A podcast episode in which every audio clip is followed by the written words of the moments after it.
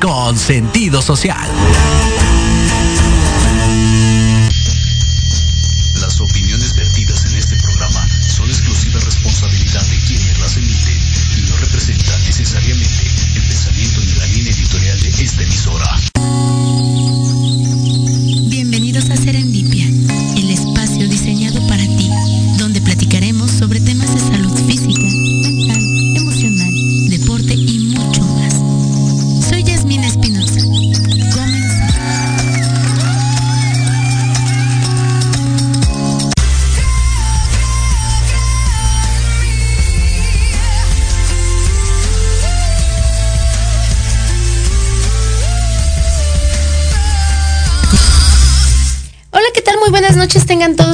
Bienvenidos a Serendipia.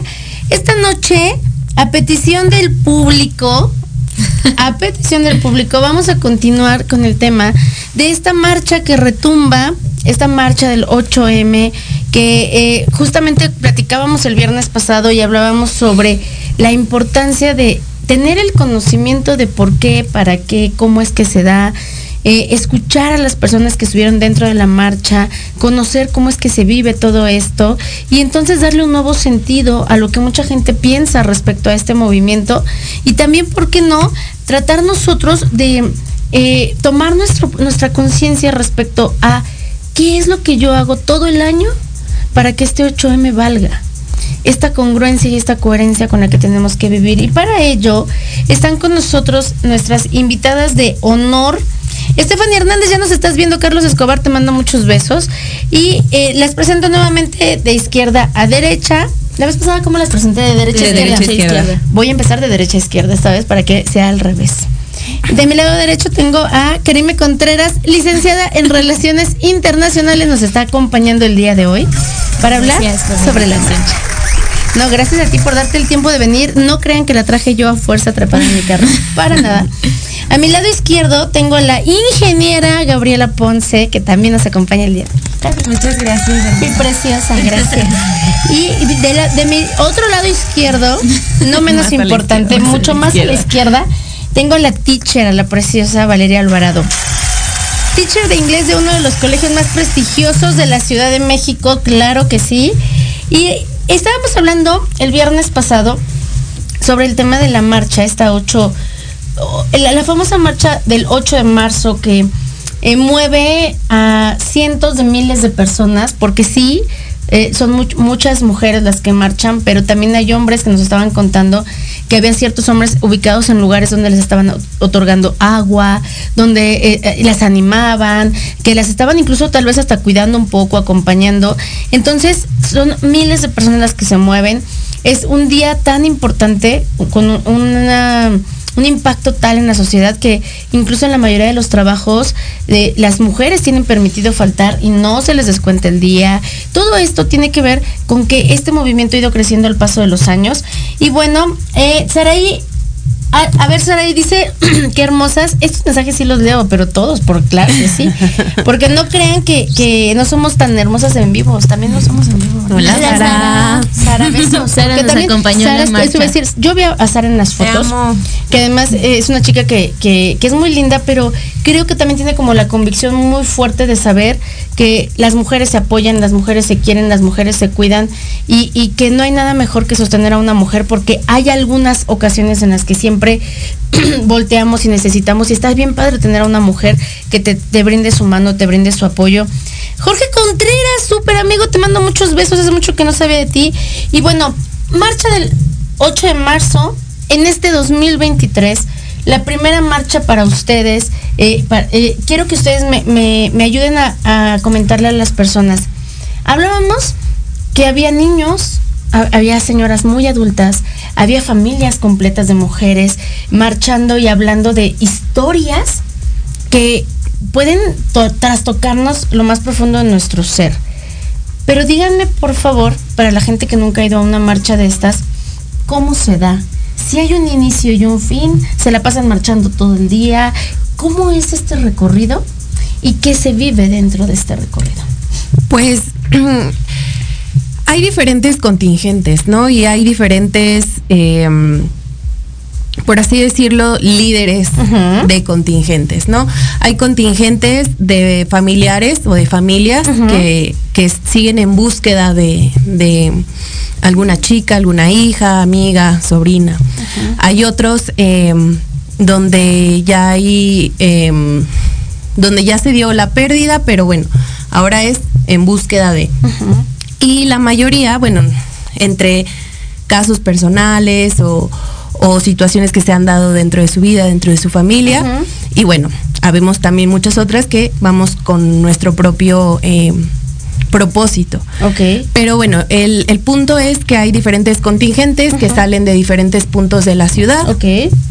Eh, y bueno, el punto es llegar, el, el- el punto final y el punto de reunión es el zócalo. Ok. ¿no? Entonces van avanzando, eh, como lo hemos visto, ¿no? Con pancartas, con cantos. Hay contingentes que se van cuidando mucho y que incluso van como cuidándose como con una Con una cuerdita. Hay personas que vamos, como en el caso que fuimos nosotras, independientes, que no íbamos con un contingente en específico, pero pues vámonos cuidando entre nosotras. Había momentos en los que avanzábamos como por fuera, que avanzábamos con un grupo, con otro grupo. Y bueno, es- eso es a lo largo de, todo el recorrido hasta llegar al Zócalo. Y en el Zócalo, eh, todas las veces que yo he ido, el punto es como te reúnes.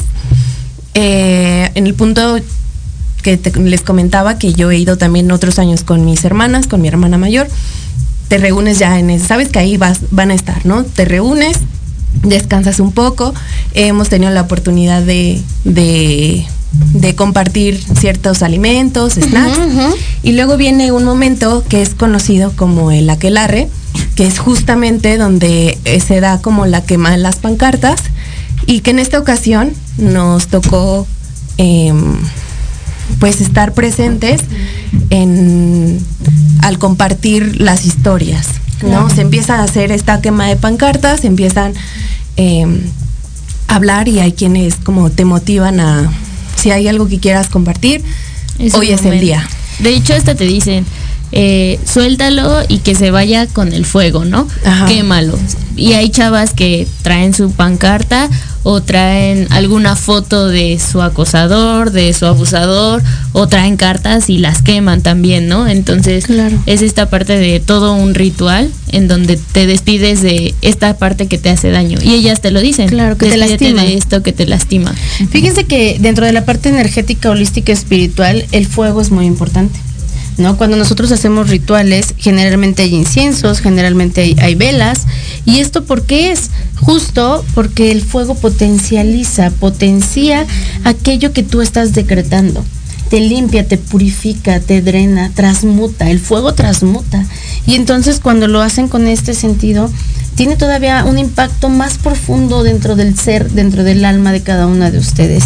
Cuando nosotros, las mujeres, tenemos un evento desafortunado en la calle con algún ser eh, eh, conocido, con alguna persona de familia que nos lastima o trastoca nuestra intimidad, llega un momento en el que muchas mujeres llegan a sentirse tan vulneradas que quisieran, tenía yo una, una paciente que me decía, yo quisiera arrancarme la piel porque no quisiera recordar eh, ese beso que me dio una persona desagradable, ¿no? Y el fuego lo que hace es ayudarnos a que lo puedas escribir y lo puedas tirar, regresarlo a la madre tierra, convertirlo en cenizas y que esto te pueda dar un sentido diferente. Hay cosas que no las podemos decir o no las hemos podido decir y no se, no se escapan, se quedan y se acumulan y se convierten en enfermedad. Pero cuando no podemos decir algo, escríbanlo escríbanlo y en este tipo de marchas, por ejemplo, ve, llénate de valor, de fuerza de otras mujeres, empápate de empatía, de compañerismo, del no juicio, de esta validación, fortalécete y entonces ve y deshazte de eso que te estorba, que te pesa, que ya no puedes que ni quieres cargar, ¿no? Y creo que justo eso fue un momento, digo, creo que durante toda la marcha estuvimos en- en- hab- hablando de nosotras muy emotivas. Sí. ¿No? Porque creo que es algo que nos caracteriza. Pero creo que en ese momento también te da la oportunidad, como bien decíamos la vez pasada, que hay, conoces otras historias y a lo mejor si tú en algún momento tenías como una duda, una sospecha y escuchas otras historias, cómo otras personas se han sentido y a lo mejor tú te identificas o a lo mejor otra historia es similar a la tuya y te motiva a lo mejor por primera vez a hablarlo en ese momento con desconocidas, ¿no? Claro. Y creo que ese fue un momento muy, muy, muy, muy emotivo y muy padre. Y mm, el escuchar ciertas historias y que alguien enfrente tuyo te diga, aquí estoy, Claro. yo te creo, no estás sola. ¿No? Y, y- y ver cómo otras iban diciendo, hay alguien más y de repente se veía una manita por atrás. Y decían, y escuchabas cómo se les cortaba la voz y cómo decían, es que esta es la primera vez que lo hablo, es que esta es la primera vez que lo digo. Y creo que, creo que esos espacios finalmente es entre otras personas que a lo mejor no conocen, no te conocen o no conocen tu historia, pero que te escuchan. Y una, sientes esa validación, Claro. ¿no? Te valida. Y por otro lado, a lo mejor es el primer paso para que tú abras camino en ese aspecto y puedas sanarlo. Claro. O bien, a lo mejor es la primera vez que lo hablas, a lo mejor es reciente y puedas iniciar tu proceso para hablarlo y a lo mejor un proceso legal o como fuera, ¿no? Claro, porque yo es creo ese que- primer momento. Este primer momento implica reconocer que sí pasó. Justo. ¿No? Yo creo que Aceptarlo. le dio a un punto importante. Muchas veces, a lo mejor, y, y no estamos como tan informados de desde qué punto puede ser hasta qué punto. Y a lo mejor tú piensas, Que ¿no? exageras, Ay, ¿no? Pues no me violó, no, no fue acoso.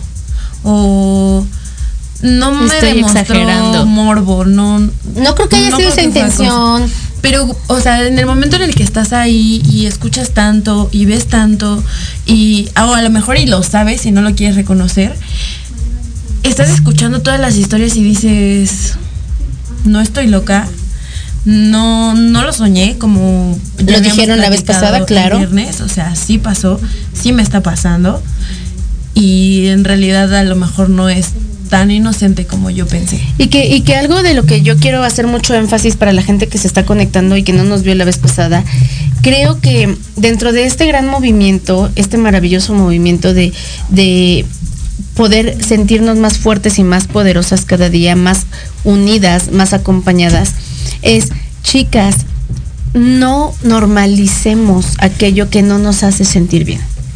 Eh, no, tu, tu cuerpo te va a indicar cuando algo no es lo correcto, cuando algo no es sano.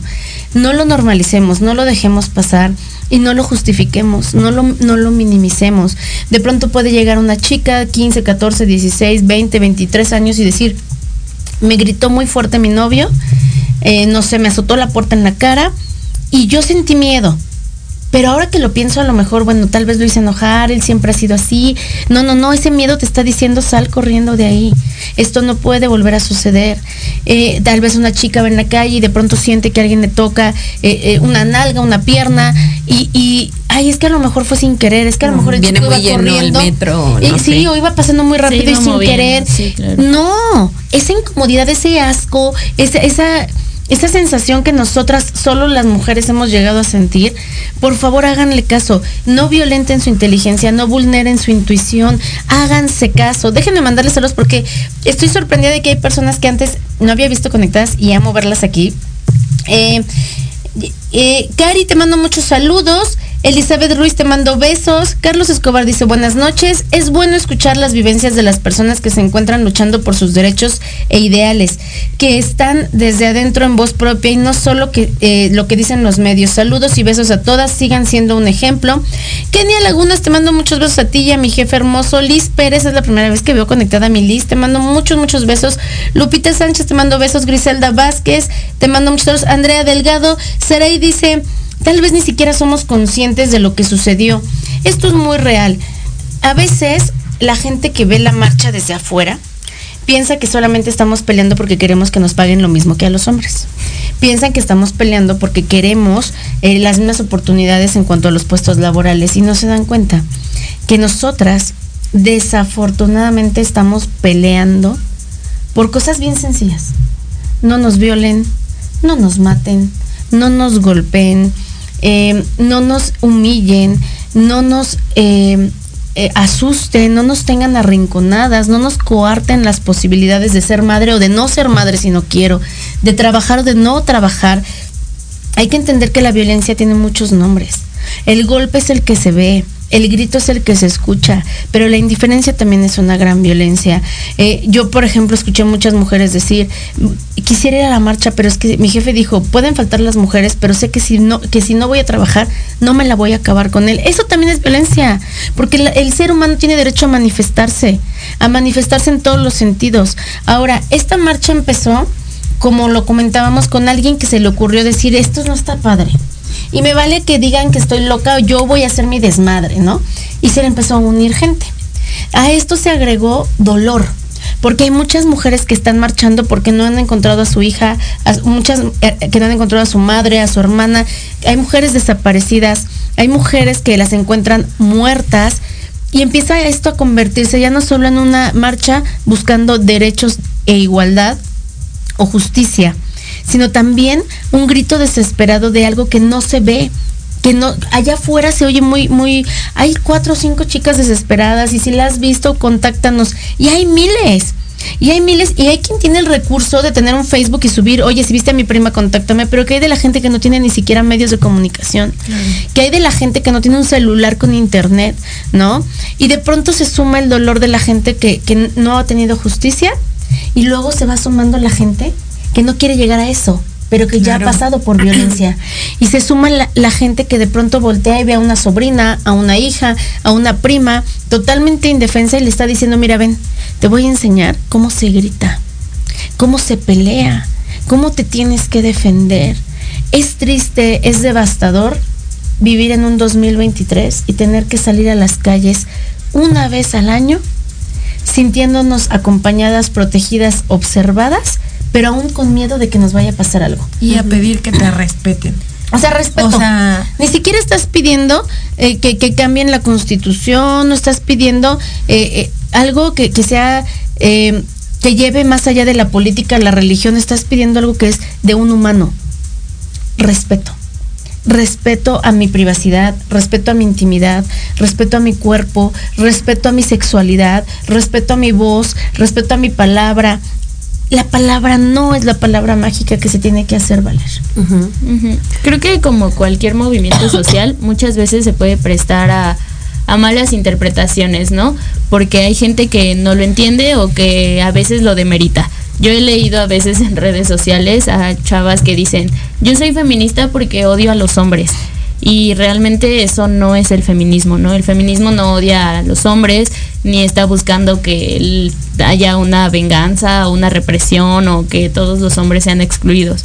Tampoco buscamos igualdad, buscamos equidad. Y son cosas bastante diferentes que muchas veces no se ven, ¿no?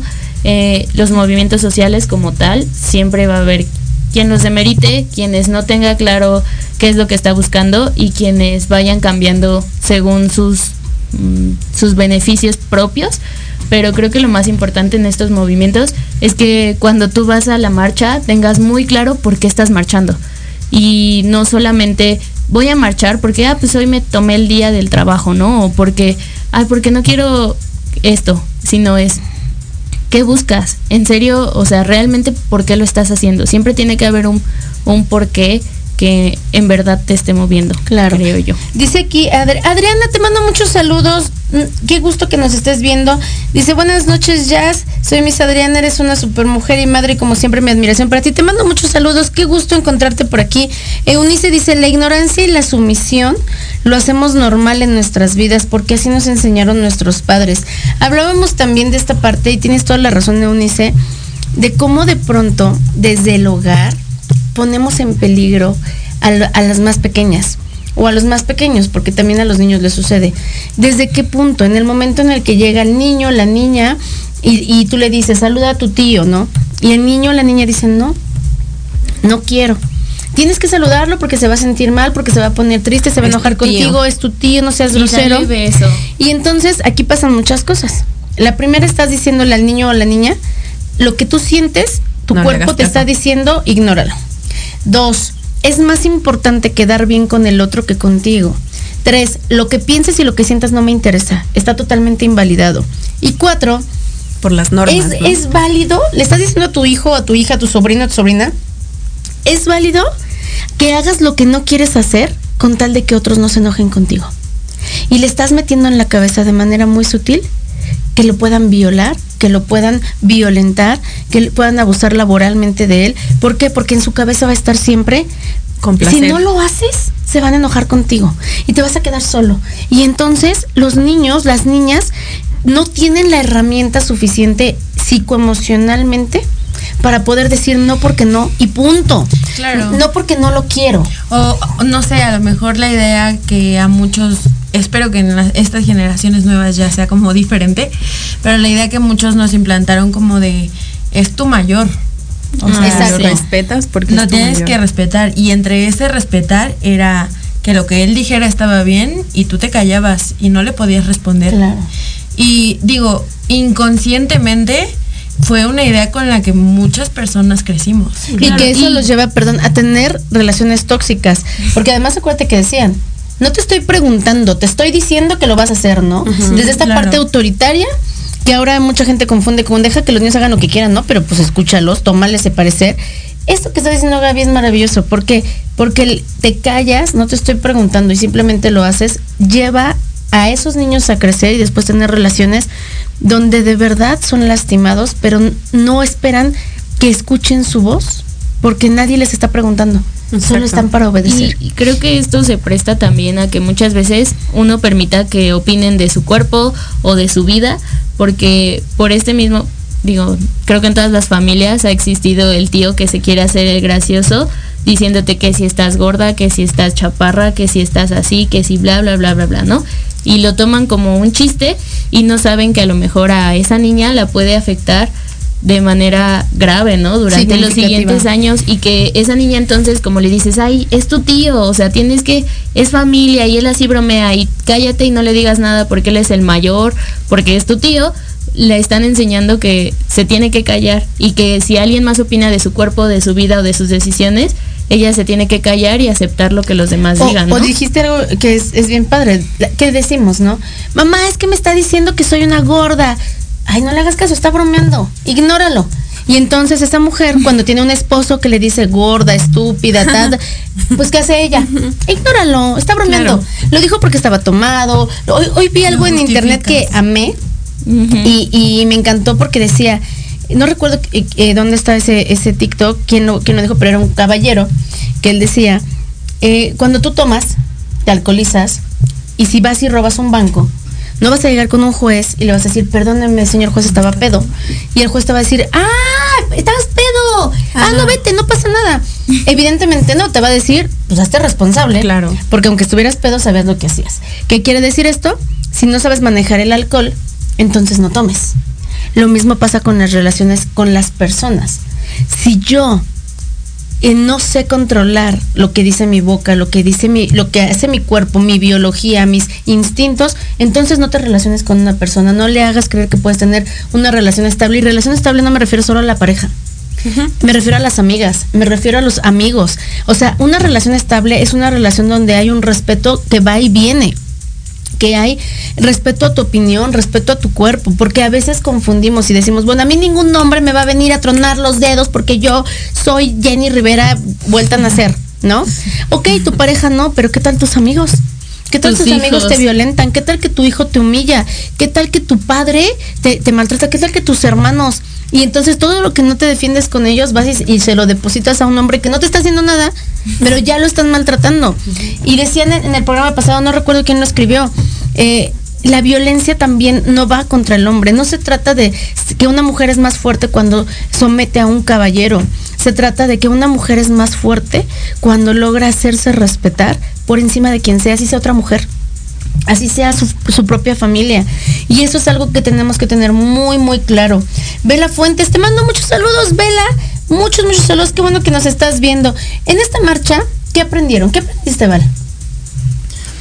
Como les decía el programa pasado, creo que cada, mm, eh, cada, cada marcha ha sido distinta para mí, pero creo que hay, hay un punto en el que siempre, siempre, siempre me quedo con más eh, y es con esta parte de informarme.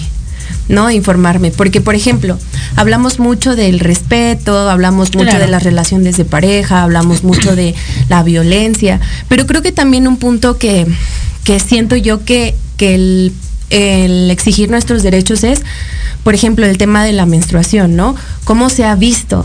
¿Cómo a lo largo de, de- de los años hemos visto el tema de la menstruación cuando es un tema Totalmente natural. totalmente natural y creo que mm, también ese es un tema bien importante de abordar el hecho de tener em, cuántas personas y de, de- de, no tienen los recursos para no este tipo de, de salud debería también ser muy tomada en cuenta y debería ser gratuita también Claro, ¿no? entonces porque empiezas por la menstruación y seguimos con los anticonceptivos Claro, y seguimos y que con el hecho de decir, deberían "N- no quiero tener más hijos. ser ¿no? de libre ejemplo. acceso. Claro. Y que toda mujer ten- tendría que tener ese derecho sí o sí siempre, ¿no? Entonces creo que hay muchos aspectos que, que con el que yo me quedo y que el rescato es siempre seguirme informando, no solamente quedarme con el punto de, de la violencia, sino ir un poco más allá. ¿Qué significa? ¿Qué más puedo yo, en qué más puedo ahondar? Y que, y que te voy a decir algo, dices tú, hay que informarnos y no solamente ver el punto donde ya está el, el foco rojo, ¿no?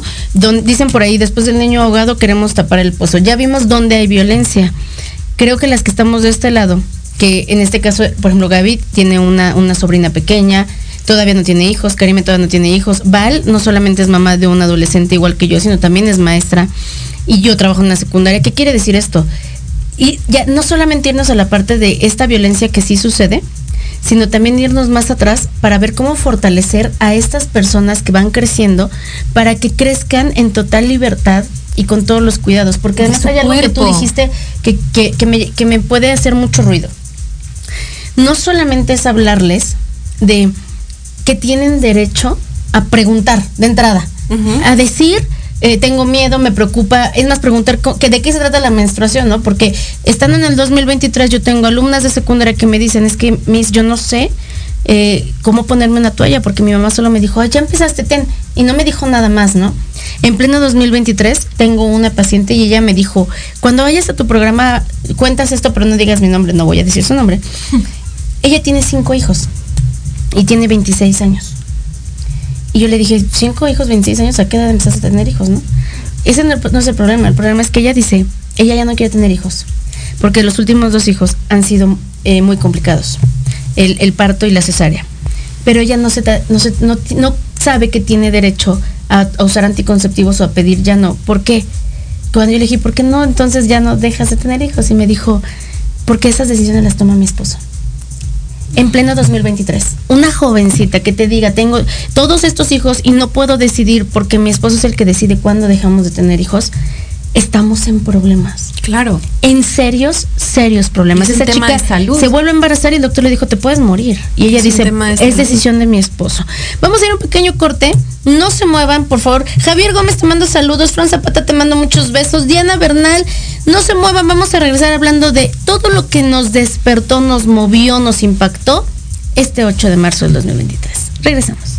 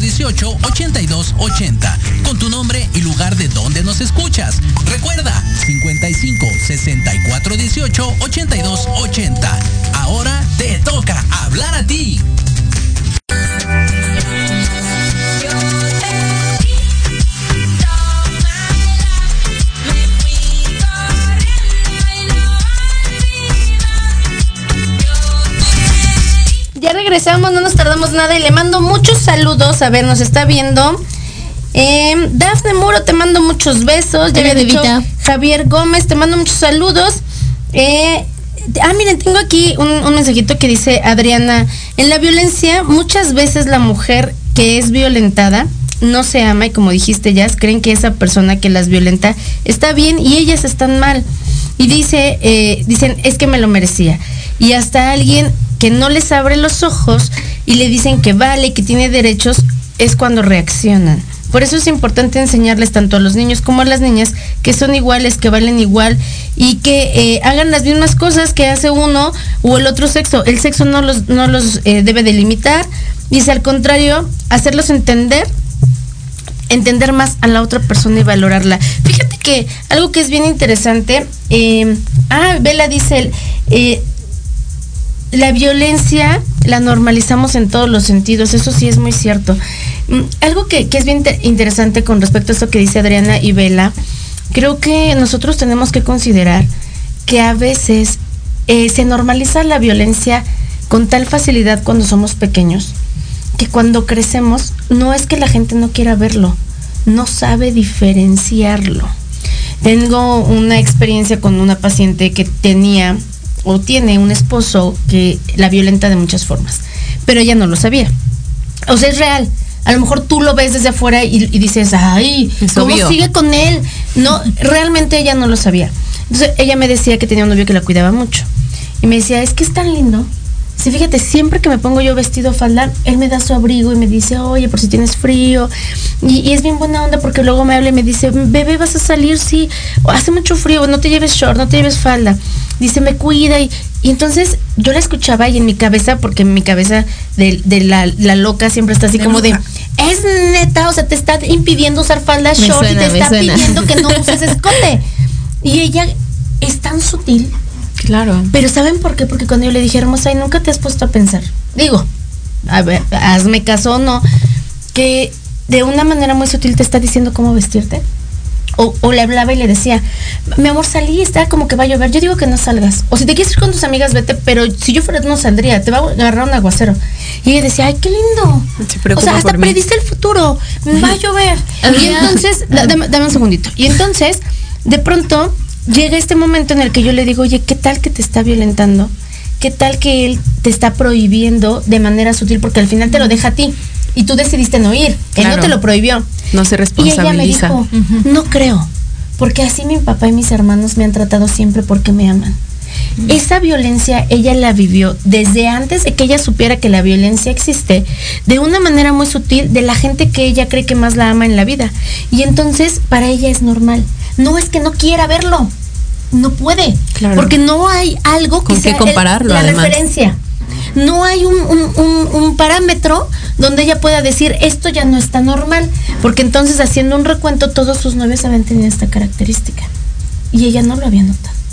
Perdón, ahora sí que nos decías que Había una chica en la marcha que traía un cartel que decía la manipulación no es consentimiento y aplica para todo, ¿no? O sea, muchas veces no vemos esos tintes de manipulación porque en verdad es algo sumamente sutil y que a lo mejor va a ir escalando de poco a poco y muchas veces esa clase de cosas, la manipulación o a veces los insultos o las humillaciones no los vemos como como violencia porque decimos, ay, pues no te pegó, no tienes marcas. Y eso, ay, pues porque lo permitiste, ¿no? Por tonta, te dicen. O así es, así, es él, él. ignóralo, no Entonces, no se dan cuenta de que incluso esas manipulaciones y esa violencia psicológica que ejerce un otro en ti, también te puede causar eh, muchas idas a terapia O sea, te puede causar En demasiados el mejor de los estragos. casos. Bueno, en el mejor sí. de los casos idas a terapia, en el peor de los casos idas al hospital, y en el peor de los casos hasta la muerte en muchas en muchos casos, ¿no? Fran Zapata dice, no nada más la violencia es de parte de tu pareja, también es de tu papá, tu hermano, no con golpes, con palabras, con actos de hacerte sentir menos.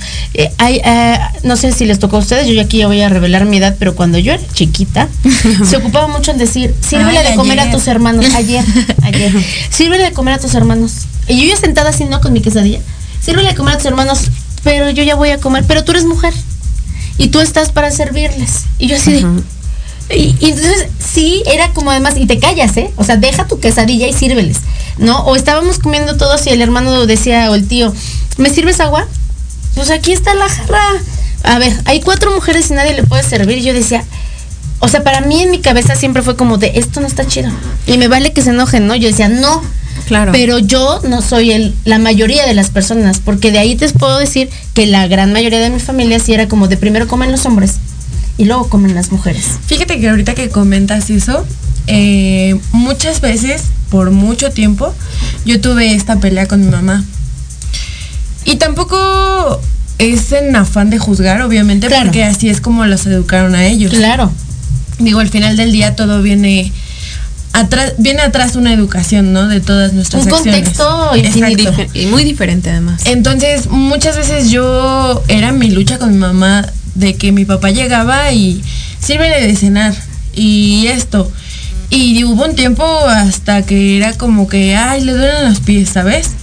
Y, y, o sea, para mí sí era como de, pero ¿por qué le voy a servir de cenar yo? O sea, ahí, ahí está, no sé, mi hermano. O, O que se sirva La él. comida está ahí, Claro. ¿por qué no se sirve él, no? Y bueno, paso. Mi abuelita mucho tiempo vivió en Estados Unidos por temas de salud. Entonces, cuando venía, pues la verdad cada vez venía con algún otro tema, ¿no?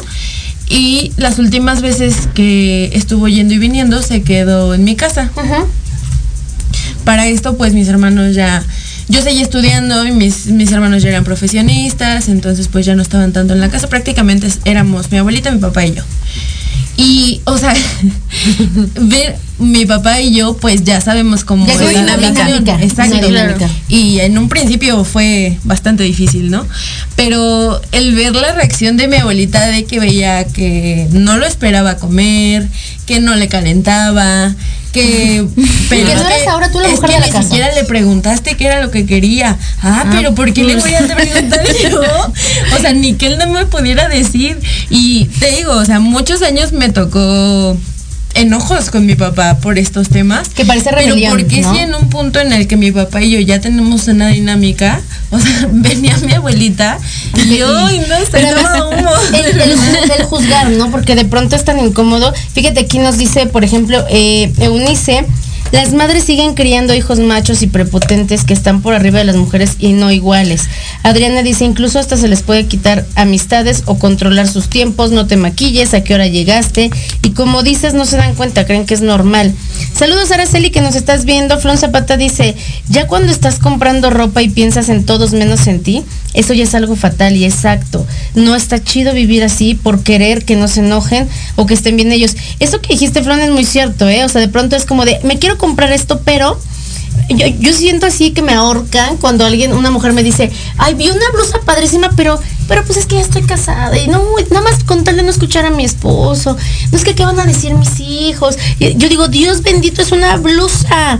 ¿No?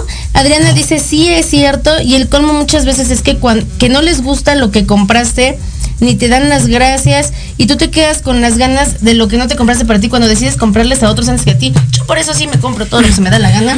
Carmen Rebollar, te mando muchos saludos. Claudia Suárez, te mando besos.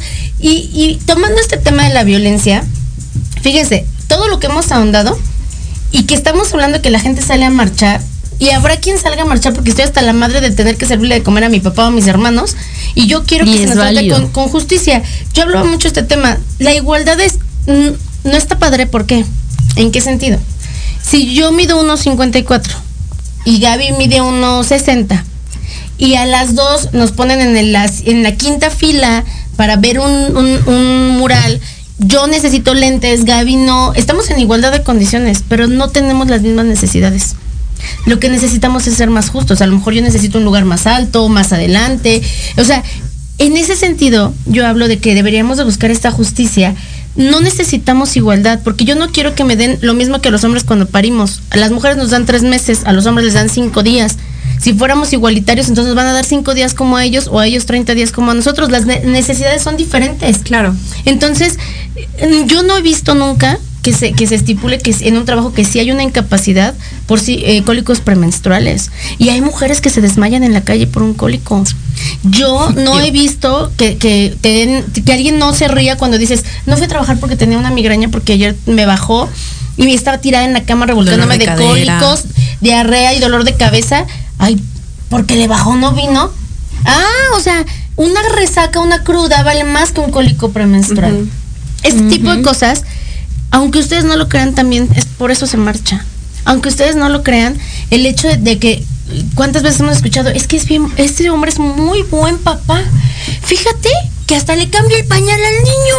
Ay, míralo, qué bueno. Solamente está ejerciendo su papel de padre. No es. Superman, no es Thor, no es Capitán América. hombre funcional. Es un hombre que está haciendo lo que lo mínimo indispensable que tendría que hacer.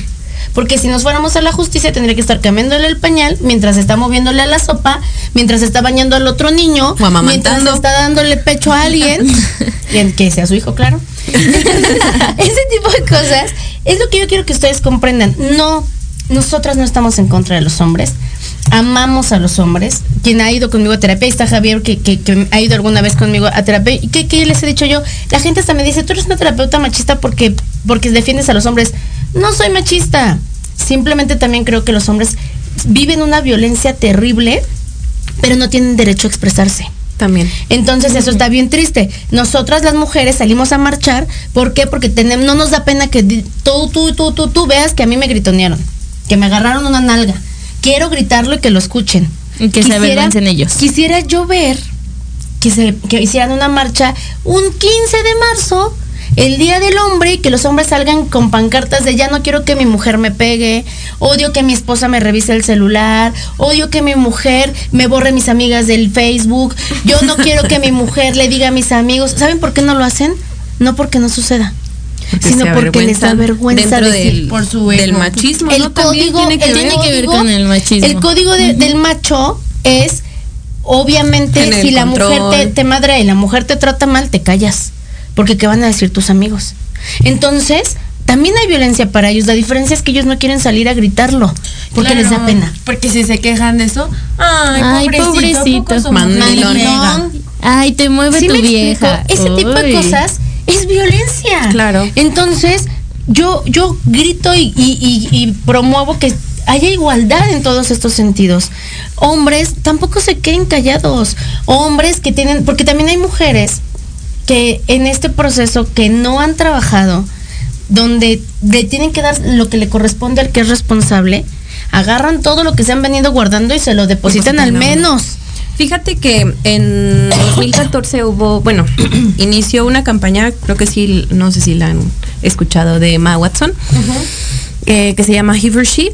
Y precisamente habla tanto del feminismo, habla como de los derechos de la mujer, habla como el respeto, el derecho a no ser violentados, pero también habla mucho de esta parte del, del- de los hombres, el que también en la manera en cómo ellos han sido vistos o cómo ellos tienen que ser ante la sociedad, también favorece el machismo y favorece justamente esta desigualdad, ¿no? Porque también si se educan para ser de cierta manera, evidentemente va a afectar la otra parte, Claro. ¿no?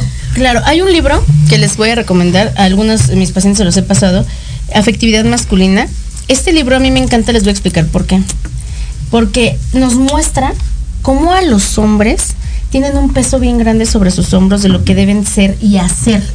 Entonces, por eso, un hombre que pierde el trabajo puede caer en depresión mucho más fácil que un hombre que pierde un matrimonio. Porque al hombre se le ha introyectado que tiene que ser pro- proveedor y protector. Entonces, cuando él deja de funcionar como se le ha dicho, para él eh, está en un grave problema de no sirvo para, ¿no? Claro. Esta parte que tú dices, Val, es totalmente cierto. Si yo como hombre me estás diciendo tu sociedad, tu mamá, tu abuela, que yo solo sirvo para trabajar y que me tengo que enfocar en trabajar un montón porque siempre va a haber una mujer que me atienda y de pronto llego a mi casa y resulta que mi mujer también está trabajando y que no está el que hacer hecho y que los niños están hechos un desmadre porque los dos estamos ganando ese dinero, entonces entro yo en conflicto con todo lo que yo creo en mi cabeza, pero no es problema mío, es un problema de algo que va más allá de mí, es inconsciente. Claro. Y esta es la parte donde tenemos que rescatarnos. Dice Claudia Claudia Suárez, besos y abrazos a estas hermosas mujeres que se hacen escuchar y marcharon por todas esas mujeres que quisieron ir, pero no pueden porque a veces les dicen que es una tontería pero es hacerse valer por un mundo sin violencia. Fíjate que hoy en día todavía hay muchas eh, personas que creo que no se animan justamente por lo que decía Gaby la vez pasada, ¿no? Que escuchan muchas cosas y que dicen muchas cosas y se salió el año pasado o el antepasado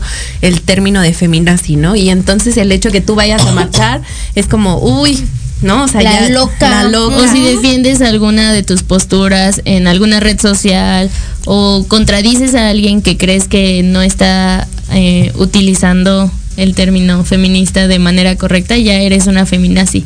Ajá, y justamente, no sé si se percataron también en redes sociales, eh, después de la marcha empezó estos típicos, eh, ay, muy feminista, pero este, críticas a tu amiga, muy feminista, pero, o sea, Volvemos al tema eh, de la ignorancia. Claro, ¿no? claro. Es como si, si yo te dijera, ay, sí, mira, muy machista y Ajá. le vas a la América. Ah, no es cierto. No, no es cierto, yo respeto, yo respeto a todos, aunque vayan a la América. fíjate que otro, perdóname. Adelante, no, por favor. Bueno, iba a cambiar un poquito de tema. Cámbialo. Ahorita, ahorita del comentario que hizo que Claudia. Eunice, ¿no? Ah, Eunice, Eunice. De las madres que siguen creando hijos. Yo creo que es todo.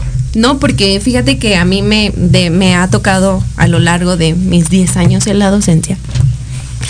Em, compañerito, y es típico que escuches decir, ay, gritas como niña, ¿no? Y entonces a mí me ha tocado cuestionarlos de manera muy sana y muy propia, pero es, ¿cómo gritan las niñas?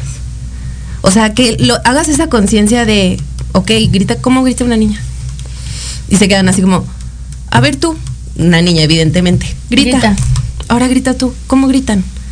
Es como hacerlos ese, ese- es que creo que está ya muy, muy inmerso en la sociedad. O sea, creo que evidentemente viene de casa también el cambiar ese chip, pero es un trabajo de todos los días, el cuestionarnos todos los días y los que tenemos la fortuna de trabajar Con jóvenes. con niños. jóvenes, con niños o con nuestros propios hijos, el mismo, ese mismo chip de cuestionarlos de a ver, ¿de dónde nace esto? ¿De dónde lo Justo, escuchaste? de esos pequeños comentarios que se les llama Micromachismo, micromachismos, ajá. que ah, uno dice, pues no hacen nada, es una no- broma. ni siquiera saben de dónde viene. Justo. Justo. Y, y, y a mí me ha tocado mucho sobre todo eso. Y en la marcha hubo eh, una pancarta que me encantó que dice, así gritamos las niñas. Claro. ¿No? Y lo digo y hasta se me enchina la Claro, piel porque claro. es como, claro, así, o corres como niña. Y de hecho hay un video en YouTube que creo que es una campaña que hizo, creo que, no sé si Dove, donde a las mismas Sí. mujeres les preguntan, corre como niña, ¿no? Y al Y principio todas corren así, ¿no? Y después dice, ahora, ahora corre como tú corres, ¿no? Y corren así, ¿no? Y entonces justamente hacen ese cuestionamiento de decir, ¿cuál es la diferencia? ¿No? Y está ese chip que, que cargamos, Sí, claro. por más de que nosotras en este ambiente queramos hacer el cambio, muchas veces ya lo traemos No, y bien te topas con implantado, pared, ¿eh? Porque bien las mamás que crean, crían y educan niños machi- machos son mamás machistas que fueron educadas por una mamá machista y un papá machista y que en realidad viven dentro de un contexto. Fíjate, me acuerdo mucho que me decía una, una mujer eh, muy inteligente ella, es que en mi familia todo fue un matriarcado. Mi abuela era la que mandaba y era de que hayas y te parto tu madre, ¿no? Y yo le decía, ay, qué padre, ¿qué decía tu abuela? Sírvele a tu papá. Entonces, o sea, era una mujer matriarca que en realidad era una mujer machista, ¿no? Sí. Esta parte es la que yo quiero que empecemos a concientizarnos, que nosotros nos cuestionemos, cuestionemos al de enfrente de una manera respetuosa, porque tampoco se trata de salir a pelearnos con la gente. Claro. Exacto. O sea, hacerlo Porque- desde el respeto. Sí, porque, ¿sabes? O sea, mucho tiempo a mí me pasó que cuando empiezas a salir, te empiezas a enterar más, empiezas a, a investigar más. Informarte. Que, no sé, un ejemplo, ¿no? Ponía yo algo en mi Facebook y todos, pero ¿por qué? Pero esto, pero esto, pero los hombres nos matan más, pero, o sea, Güey, no estoy número hablando de uno, ti. yo no tengo que educar a nadie. número dos, mi opinión es mi opinión, no es para debatir con nadie, absolutamente de nada. No te estoy preguntando de si te opinión, parece. Exacto. y, y fíjate, dije, diste algo que es súper padre. La gente está tan metida en lo que, lo que no está bien, pero que es normal, Justo. que no les gusta lo que está bien, que no es lo más normal. Sí, que te hace cuestionarte. Pero Creo cosas que tan causa incomodidad. Hace poco en una escuela yo escuchaba a una maestra, ya, ya grande la maestra, este, no voy a decir su nombre porque no quiero que me corran de la escuela, pero ya está grande. Y, y le decía a una niña, mira nada más cómo vienes. Estás toda sudada, ¿qué estabas haciendo? Estaba jugando voleibol en, las en la cancha. No puedes venir así, tú eres niña. Y yo sentí, les juro que sentí que me jalaron así del cabello. O sea, quien me conoce saben el esfuerzo que hice por callarme, porque además yo ahí soy la Jazz, ¿no? Y soy la psicóloga de la escuela, entonces cállate. Entonces yo nada más volteé a verla y le digo, ¿las niñas no sudamos, maestra? ¿O las niñas no jugamos? Porque yo sí juego. Y se quedó ella así, dice, es que las niñas deben de estar siempre limpias. Y le dije, ¿por qué? Porque a menos que sean una muñeca de aparador. Y me dice, es que las niñas, las niñas deberían de estar siempre peinadas, bien vestidas y bien Siento que me arregladas. Estás haciendo así listo. Y me- Imagínate yo. Y entonces yo dije, Dios bendito, estoy en una escuela donde está una mujer diciéndole esto a una niña de 12, 13 años, que va a creer lo que ella le está diciendo. Claro. Y entonces yo volteo y le digo, maestra, las niñas de antes no se ensuciaban porque no tenían vida. Las niñas de ahora están así. Le dije, hija, vete a jugar, yo me encargo. Y en ese momento yo dije, me van a correr. Me van a correr, pero imagínate tú el impacto que puedes tener en un alguien. Claro. En una niña de cuatro años que se dio dos marometas y le dice, las niñas no dan marometas porque se les ven los calzones. Pues ponte lo- Una licra. O que, te, que vean que traes calzones. Sí, qué bueno que no me veas. Pues volteate. Ese tipo de cosas son las que yo quiero que empecemos a cambiar. Hay que, hay que relajarnos. Hay que también, ojo, el que un hombre sea un caballero no es una obligación. Es un bonus, una estrellita. Igual como la mujer que le dice, eh, co- co- como la mujer que le dice al hombre, oye, este, ya me dejaste en mi casa, llévate mi chamarra porque hace frío. Qué buena onda de la mujer. Lo mismo el hombre que le abre la puerta al carro, no es una obligación. Y el feminismo no está peleado con la caballerosidad. La caballerosidad es un acto que distingue a un hombre que es específicamente más atento. Nada más. Ni están obligados los hombres a darnos la chamarra, pero 20 puntos más extras sí se van a ganar cuando quieran salir con alguien y les den su chamarrita. Dice aquí, Justo. Eh, a ver, adelante, adelante. Antes de que digas eso, creo que eso es algo muy importante, que creen que si eres feminista, Estás en eh, contra de estás en contra de que te abran la puerta o de que te quieran pagar la cuenta. No, el hecho de que yo sea feminista o de que yo sea independiente no quiere decir que no voy a aceptar que hoy tú pagas, bueno, a lo mejor a la que sigue pago yo y a la que sigue nos vamos a mitades y no pasa nada, pero no es que yo esté peleada con eso ni que el hecho de que sea feminista mm, va a hacer que yo no acepte que una de mis amigas me invite a un café o un chico que quiera salir conmigo me invite a un café. Más bien es el contexto. Que la gente entienda que no es que yo no quiera que el hombre no me pague la cuenta, sino que no es lo mismo que digas, yo Es te invito obligación. a que diga, tú no puedes traer dinero porque eres mujer. Eh, son cosas bien diferentes. Tú no puedes pagar, tú no puedes ganar más que yo, tú no puedes tener un mejor carro que yo. Esas son cosas diferentes.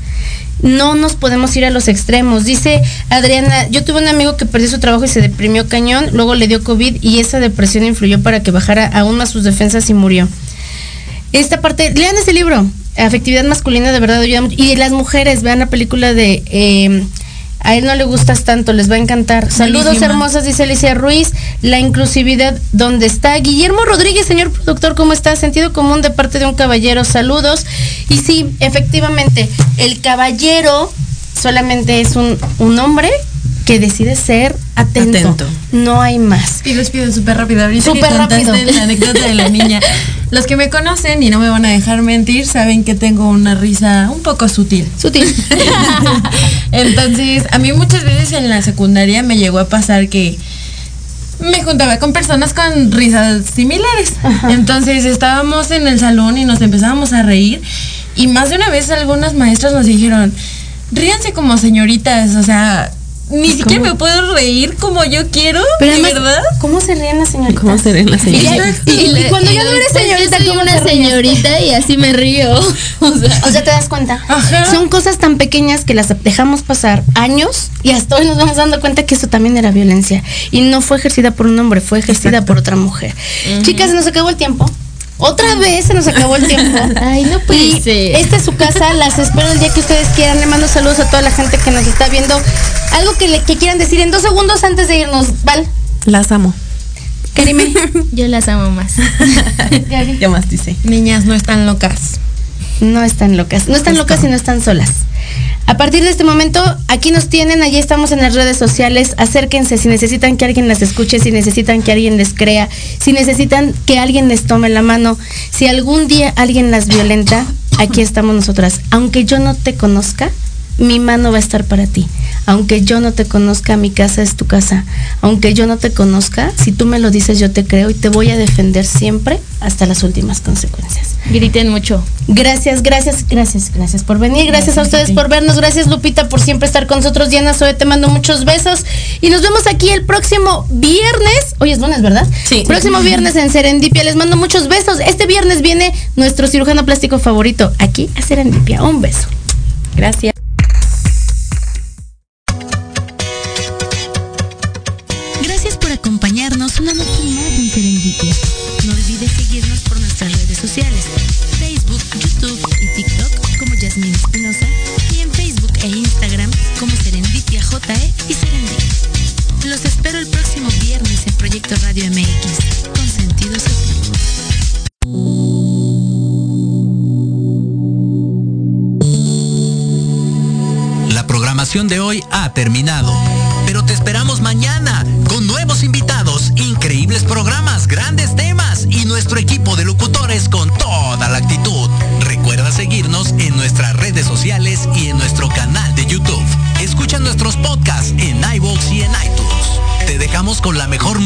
de bandas y artistas independientes. Que pases muy buena noche y recuerda Proyecto Radio MX con sentido social.